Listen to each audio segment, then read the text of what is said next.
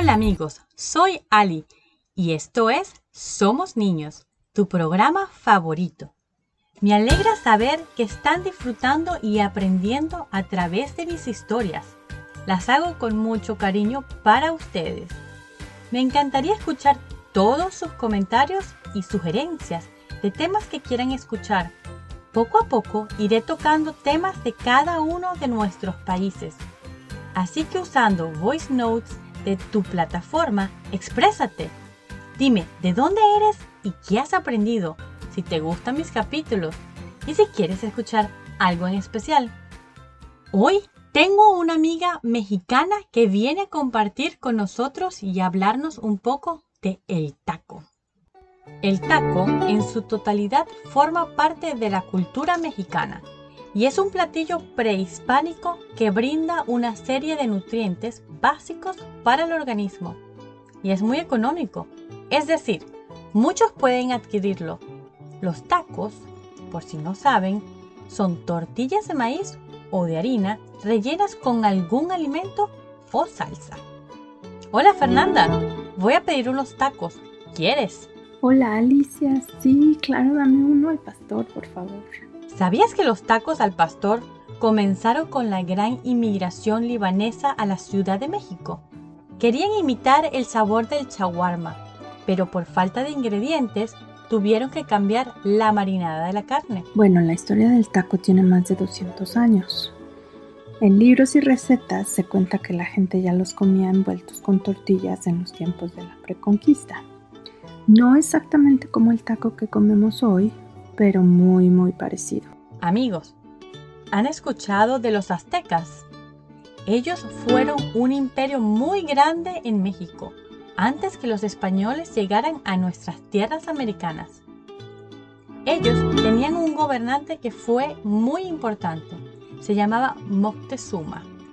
Hoy no hablaremos mucho de él y sus hazañas, pero al parecer él usaba las tortillas como cucharas.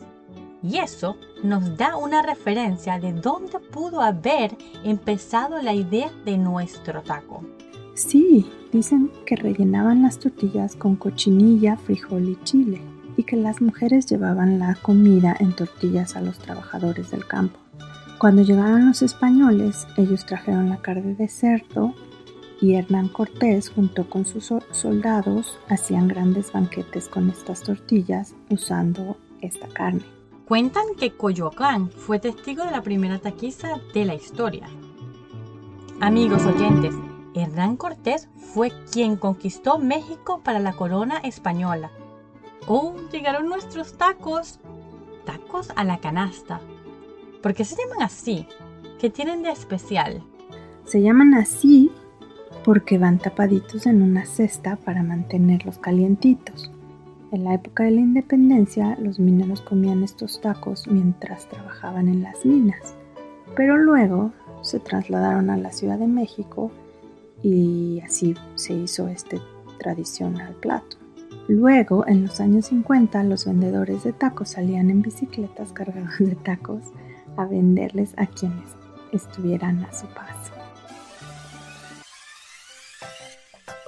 ¡Tacos! ¡Tacos! ¡De canasta! ¡Tacos! ¡Tacos! ¡De canasta! ¿Cuántos te damos? ¿Cuántos te ponemos? No dejes de comer, que el alimento es tu combustible para tener un buen día. Y qué mejor que unos taquitos de canasta. Te traemos de diferentes sabores. Chicharrón, papita, frijol.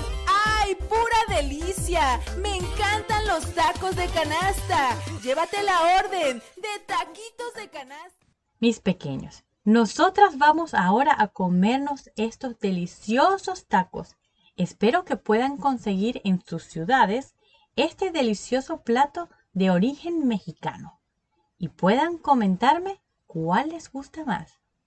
Si les gustó este capítulo, compártanlo con sus amigos y sigan Somos Ninos Hoy por Instagram para saber más de nuestros próximos capítulos, aventuras, tips educativos, juegos y mucho más.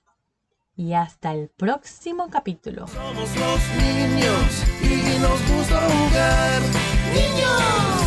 Nos gusta jugar. Niños. Nos gusta jugar.